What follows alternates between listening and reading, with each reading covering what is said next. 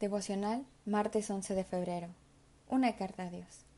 Padre, si no fuera por tu gracia, en mi necedad nunca hubiera entendido ni creído en Jesús, tu Hijo. Deseo caminar siempre contigo, así como Jesús que estuvo siempre contigo. Creeré en ti conforme a tu palabra, y cada día me esforzaré para imitar a Jesús. Ayúdame, Espíritu Santo, a caminar en santidad y en consagración.